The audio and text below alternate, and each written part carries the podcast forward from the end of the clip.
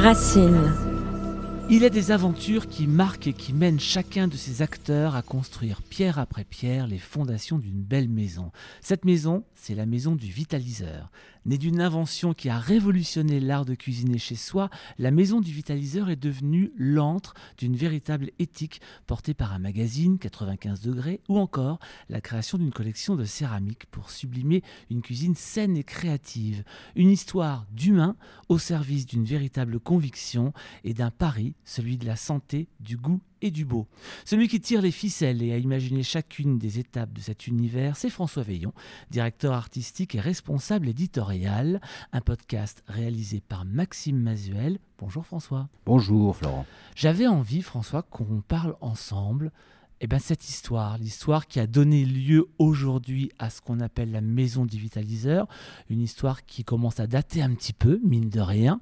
Est-ce qu'on peut, euh, on peut dire qu'on ne peut pas évoquer finalement cette maison du vitaliseur sans évoquer Marion Caplan Ah oui, c'est évident. Sans elle, déjà, moi, je ne serais pas là, puisque c'est ma mère. Et ensuite, sans son, son esprit, euh, je dirais, euh, elle est avant-gardiste, c'est sûr, c'est une femme très intuitive, qui dès le plus jeune âge, parce que euh, rappelons-le, elle a, commencé très très jeune hein, son, parcours, c'était un parcours du combattant au départ, hein, dès l'adolescence. À ce moment-là de l'adolescence, à la période dans laquelle elle a eu son adolescence, c'était pas forcément quelque chose de, de, visible. On ne voyait pas le, le, on ne percevait pas ce que nous percevons aujourd'hui.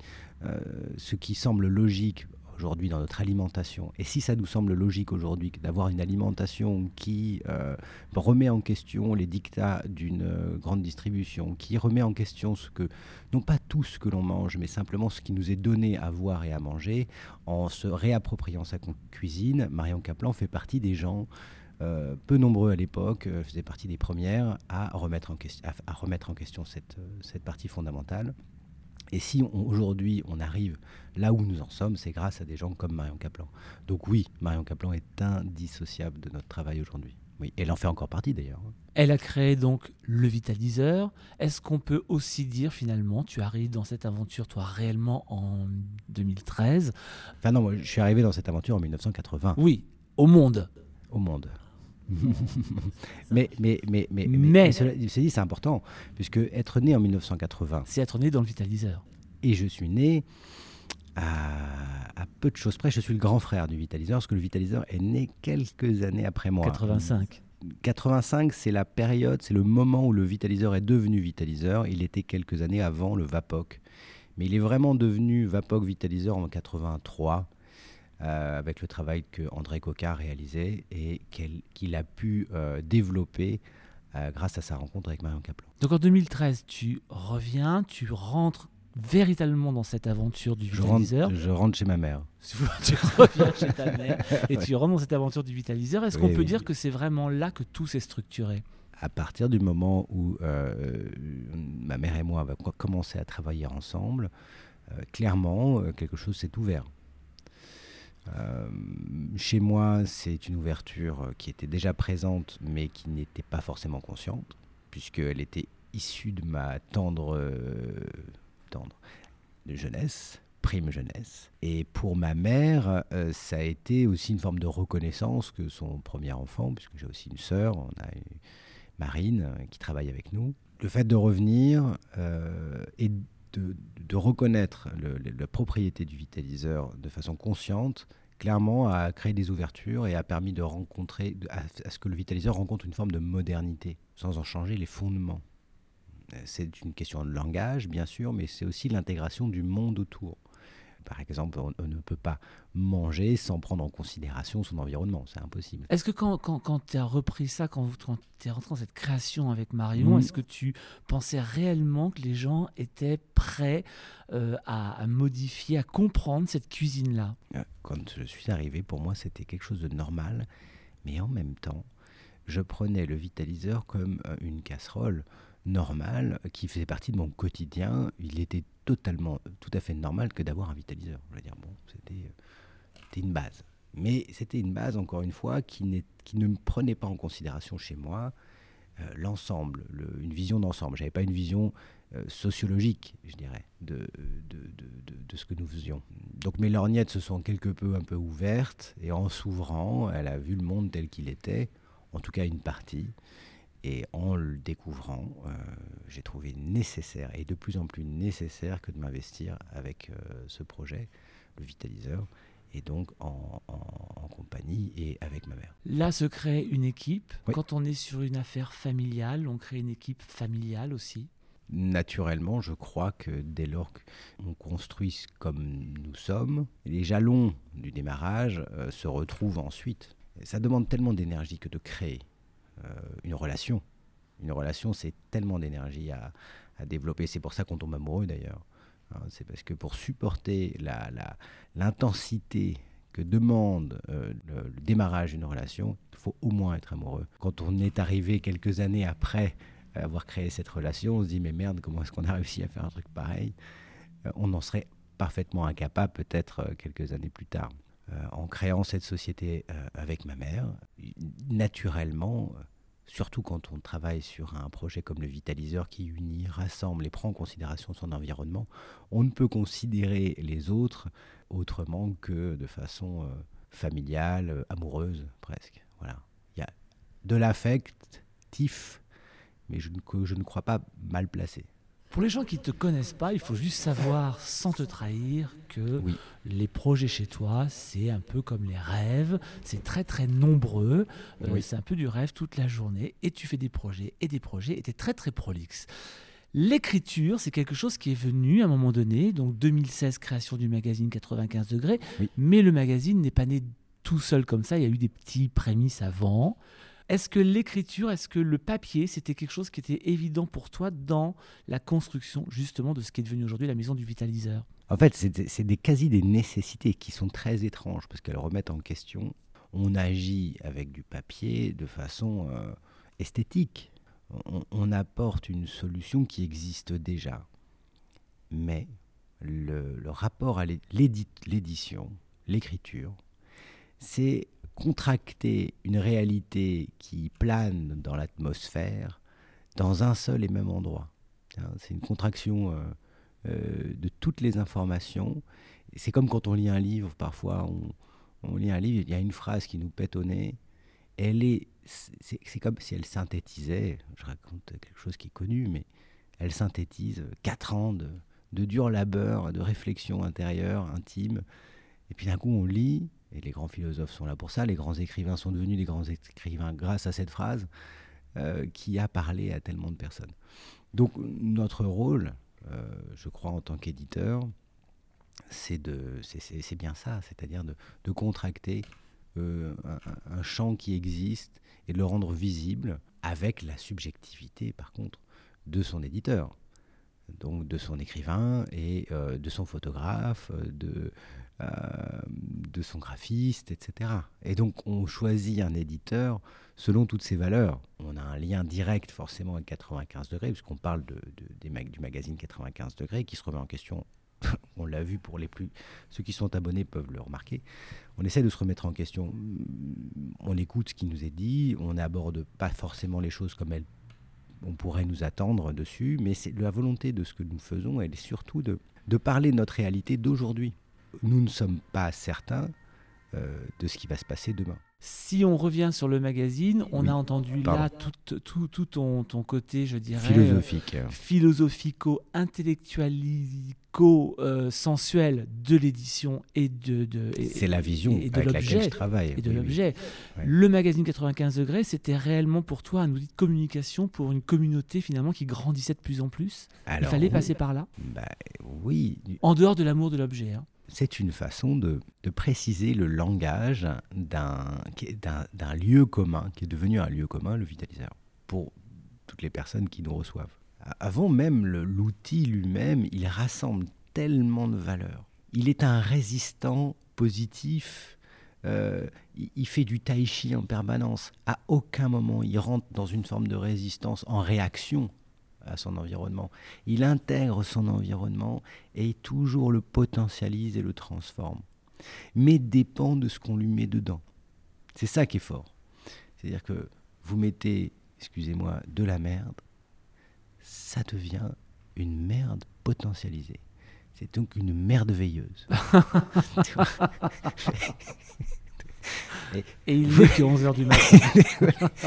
mais vous mettez euh, mais, mais, mais, et c'est tant mieux. Et pourquoi pas essayer d'ailleurs? On peut se faire une semaine à thème, euh, une semaine merde. Et eh ben, pourquoi pas? C'est une semaine dans laquelle on remet en question un peu euh, la, grande discipline un peu, rigide parfois, qui n'est pas nécessaire d'avoir. Le vitaliseur est vraiment un outil Tai Chi Chuan. C'est quelque chose qui vient, qui intègre son environnement et qui jamais ne rentre en réaction avec. Il dit Ok, tu me donnes ça, très bien ben voilà ce que ça donne. Avec le mieux que je peux faire avec, je peux faire que ça. Si on veut potentialiser cet outil, euh, qui est avant d'être un outil, encore une fois, de, en métal, euh, inox. Ça, c'est pour le vitaliseur? Oui.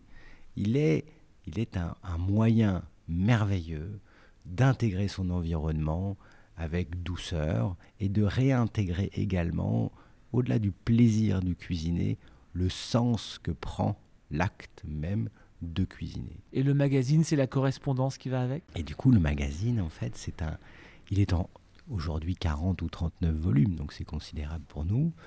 Il est une émanation, mais on n'aurait pas assez de numéros pour expliquer à quel point le, vitaliseur est vaste dans son usage. Et comme le vitaliseur et le magazine ne suffisaient pas, un mmh. jour, te promenant dans les rues de Toulon, tu découvres un bâtiment ah oui. qui a l'air un peu vide, qui a l'air un peu désaffecté, et tu te dis, pourquoi pas Et 2017, fin 2017, naissance du télégraphe. Tout ça n'est possible que euh, à partir du moment, qu'à partir du moment où, et c'est, ça revient encore, ça rejoint ce que je, viens de dire, euh, par rapport aux valeurs et au sens du mot cuisine, on ne peut, dans la cuisine, et c'est une des, une des maladies du XXIe siècle. Mais selon moi, on ne peut vivre une cuisine vivante que dès, lors où elle circule. À partir du moment où on stocke, on se retrouve dans la nécessité euh, à, conserver. Et pour conserver, on ajoute, on fait de l'espace, on a besoin d'espace, on a besoin ou d'apports calorifiques, de froid, on a besoin de récipients qui ne sont pas forcément très euh, naturel. Euh, on, dénature un process. Donc on parle de cuisine de l'instant, tu parles de l'instant. Bah, je parle de ce qui est donné. Euh, quand on, conserve, on peut conserver, il est, il, est, il est, bon de conserver certaines choses qui vont avoir du sens pour notre santé, mais raisonnablement. Donc le télégraphe, là où je veux en venir, c'est que le télégraphe n'est possible dès lors à partir du moment où nous ne sommes pas dans une logique non plus de stockage. Euh, de notre côté en tant qu'entreprise, puisqu'il y a le moyen, le véhicule de tout ce qui se passe aujourd'hui, c'est une entreprise dite commerciale. Cette façon de vivre le commercial, a il y a plusieurs façons de le voir. On, en connaît certains principes. On ne le crie pas sur les toits, mais notre façon de vivre le commercial est quand même une façon circulante. Donc on a pu racheter ce lieu, le Télégraphe, un lieu emblématique de la ville de Toulon, parce que justement l'actif de la société se veut circulant, ouvert à des projets, ouvert à participer à des, actions, s'il y en avait, qui, pouvaient euh, correspondre à nos valeurs. Et donc le télégraphe est arrivé comme ça. Il y a un rêve autour de ça avant ça. Ça dépend comment on est. Moi, je suis un intuitif. Donc, c'est-à-dire que quand le télégraphe est arrivé, je dis Ah oui, c'est vrai. Merci de me l'avoir mis devant le nez. Je n'avais pas fait de planning. C'est ça. Je ne peux pas faire de plan. Et je ne pourrais pas faire les choses autrement que comme elles sont faites aujourd'hui, puisque c'est là qu'elles prennent leur sens. C'est-à-dire que j'aurais pu imaginer ce lieu, jamais il n'aurait eu la figure qu'il a aujourd'hui. Et le fait de ne pas l'avoir arrêté dans mon imaginaire, le fait de ne pas l'avoir projeté, me permet aujourd'hui de permettre à tout ce qui se place autour de se projeter lui-même à l'intérieur du mur. Donc c'est presque une vision boutique. Euh, le télégraphe aujourd'hui existe merveilleusement, mais comme jamais je l'aurais imaginé. Voilà. Et en lien avec tout ce que nous faisons. Et pourtant, quand vous arrivez devant le télégraphe, vous ne voyez pas une grande enseigne euh, avec une grande banderole avec marqué euh, le vitaliseur de Marion, 95 degrés, avec des, des, néons qui frappent dans tous les sens. Tout le propos, justement, c'est de remettre en question aussi notre façon de communiquer, cette vision commerciale écrasante, dominante, écrasant la pensée intime de l'individu justement, c'est de lui permettre de rester ouvert. Donc on reste dans la délicatesse. Le lieu est suffisamment puissant euh, et, l'archétype, le télégraphe, est suffisamment fort pour ne pas avoir besoin non plus d'en rajouter et de le maquiller. On l'a euh, habillé un peu quand même, parce qu'il fait froid de temps en temps l'hiver. Et au télégraphe, là, samedi, on a San Severino qui passe, merveilleux artiste. Et on a euh, des comédiens, on a des clowns, euh, en même temps, on a des gens qui viennent euh, faire de la cuisine. Euh, on a ce magazine qui reçoit énormément de personnes et qui propose et diffuse une information hyper positive. Il y a les conférences que tu organises, Florent, qui viennent traiter de l'humain de façon avec une, transversalité qui, qui part des racines jusqu'à l'infiniment grand. Euh. La question que je me suis posée, c'est est-ce que finalement la culture, c'est une autre porte vers la santé? C'est évident. C'est une autre porte pour la santé parce que la culture est un prétexte pour rassembler les gens. Donc dès lors qu'on se rassemble, on prend exemple. Euh, quand on prend un enfant, et là en ce moment je suis bien placé pour le savoir parce que j'ai un minot qui a 7 mois, euh, là ce matin je, me regardais, je le regardais, je dis bon il cherche à marcher à quatre pattes là, mais finalement, je cherche à lui donner exemple, mais je ne peux pas être un exemple, puisque proportionnellement, pour lui, ce n'est pas, pas logique. Si je le mettais au milieu d'autres enfants qui, à 9 mois, 1 an, 1 an et demi, rampent et d'autres marchent, là, dans son esprit, il y aurait quelque chose qui rendrait pour lui possible le fait de ramper et de marcher. Donc la question se pose, de mettre en contact avec d'autres enfants, euh, et non pas euh, vouloir euh, le protéger à tout prix.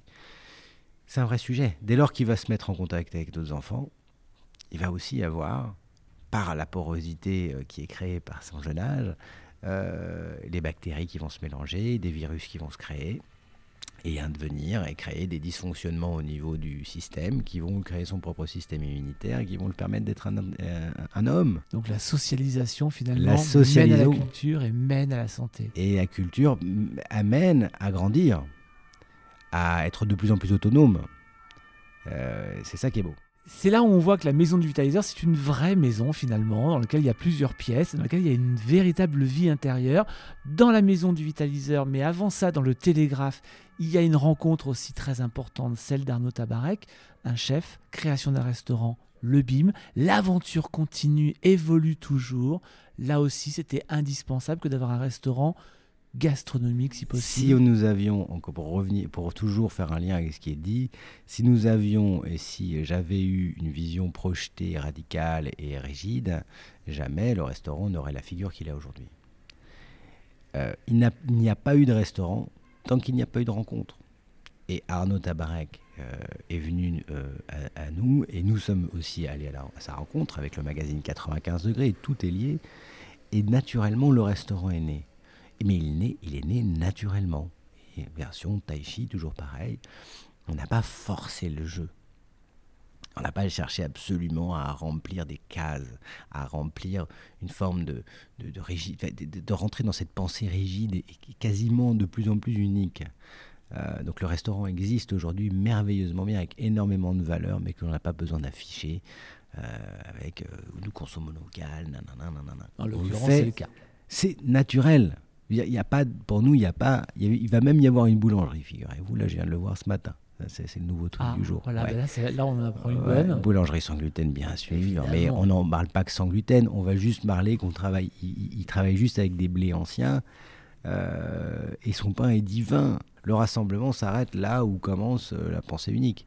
C'est pas possible. Le rassemblement existe dès lors que l'intime est présent. L'intime individualisé de chacun, mis au service d'un collectif euh, qui lui-même devient plus fort parce que pluriel. Enfin, tout ça, ça reste encore philosophique. Mais Arnaud Tabarek fait partie de ça. Je veux dire, on est euh, ici, quand nous arrivons au Télégraphe, vous n'avez que des, des, individus euh, qui arrivent avec leur histoire, leur culture, et qui ne se sentent pas emprisonnés dans un voilà, toi tu vas cuisiner comme ça, comme ça, comme ça, comme ça.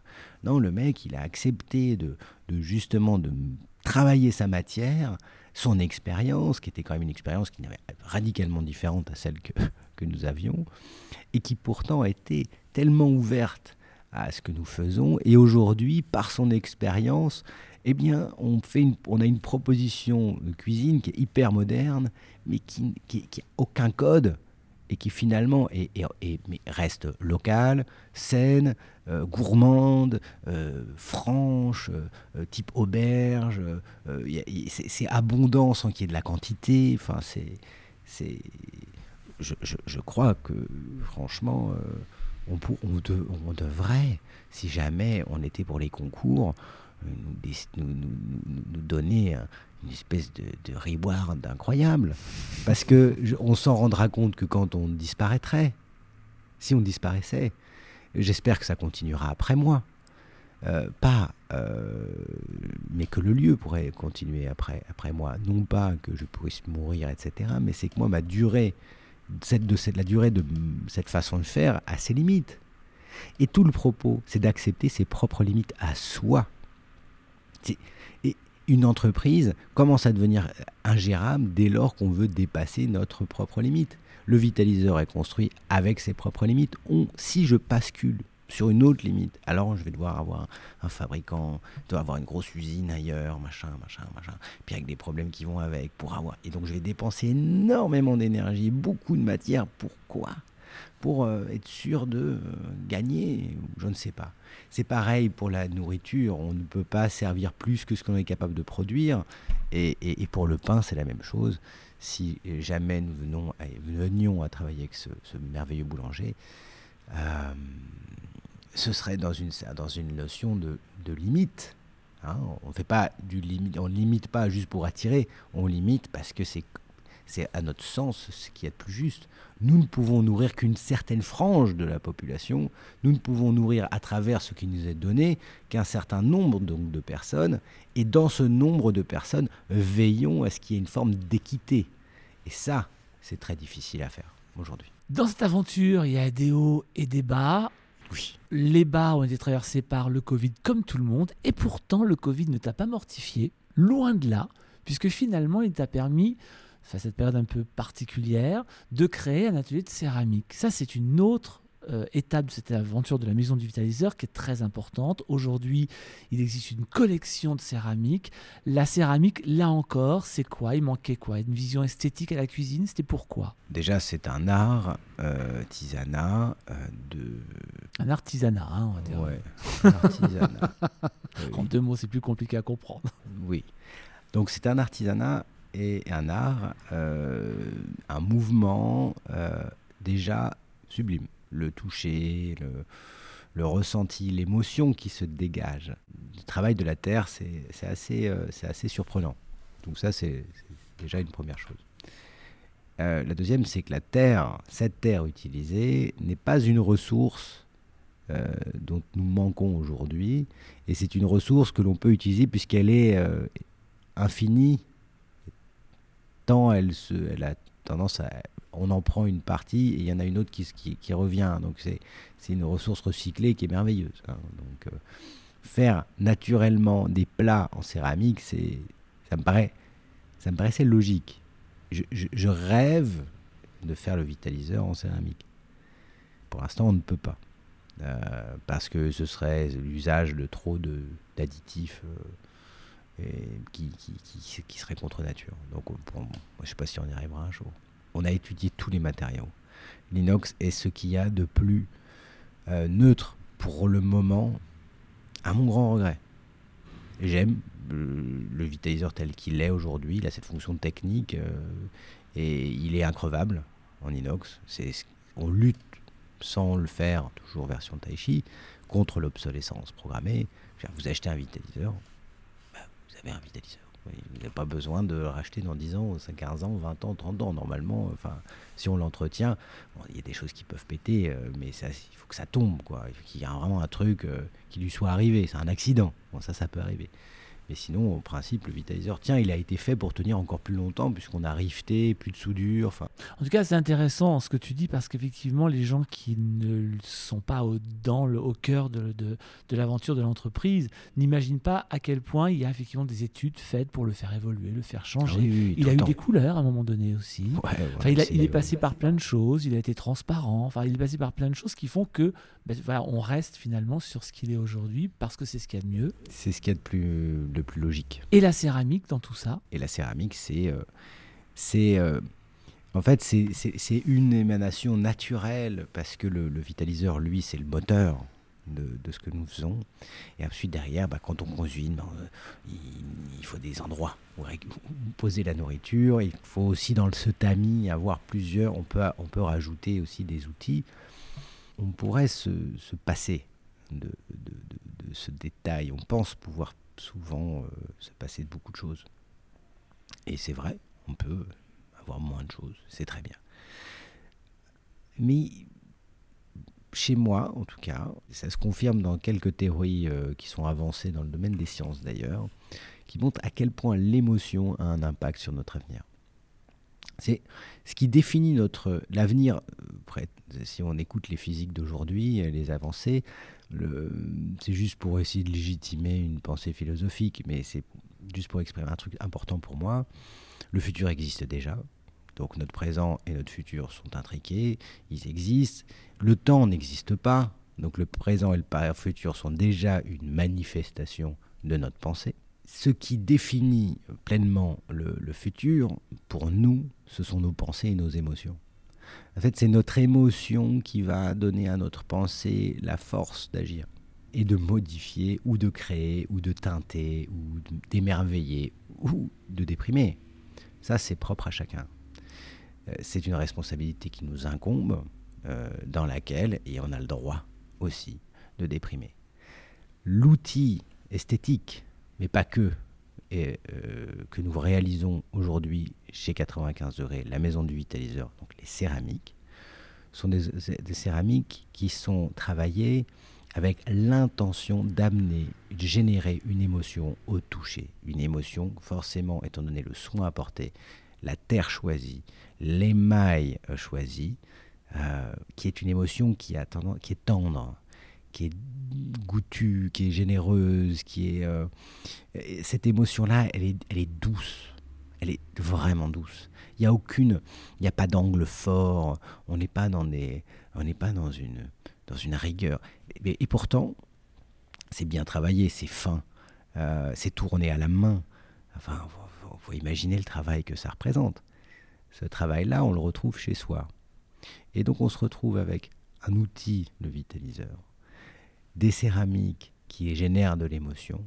Comment ne pourrions-nous pas ne pas être influencés par ces deux parties pour aller chercher des aliments et les transformer de façon douce et généreuse? Tout ça est cohérent finalement. et ben, derrière, si tu le transformes de façon douce et généreuse dans un plat, qui a cette émotion-là, on la partage ensuite à table.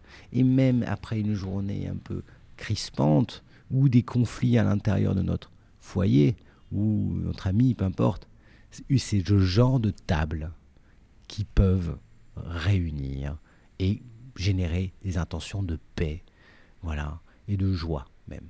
Et sou- souhaitons-le, voilà, c'est tout le propos de ce que nous faisons. Et il n'y a rien d'autre derrière. Le profit est un sujet qui n'a de sens pour nous qu'à partir du moment où il est mis à profit pour ce que nous faisons et de ce que nous donnons. Et l'aventure continue. Quel regard tu portes là, François, sur ce parcours? Euh, là aujourd'hui, euh, j'ai de la reconnaissance pour ce que nous avons fait. C'est tout neuf.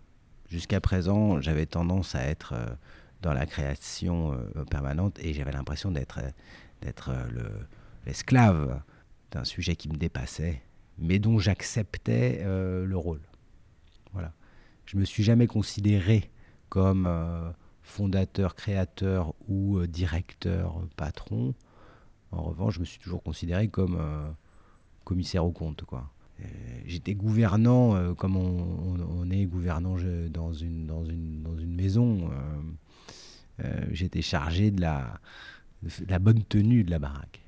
Et dans cette tenue, il y a l'environnement.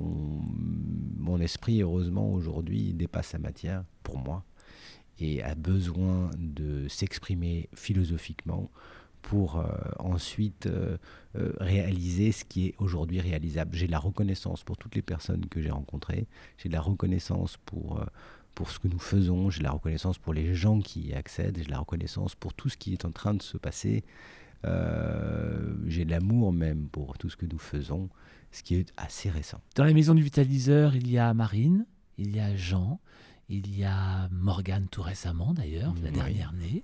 Il y a Joël, il y a Guillaume, il y a Ingrid, il y a Sylvain, il y a Jérôme, Floriane, Maxime, Laetitia. Victor, Laetitia, Victor et Sacha pour la céramique. Il y a Harry, Tony en cuisine, bien sûr Arnaud Tabaret qu'on en a parlé.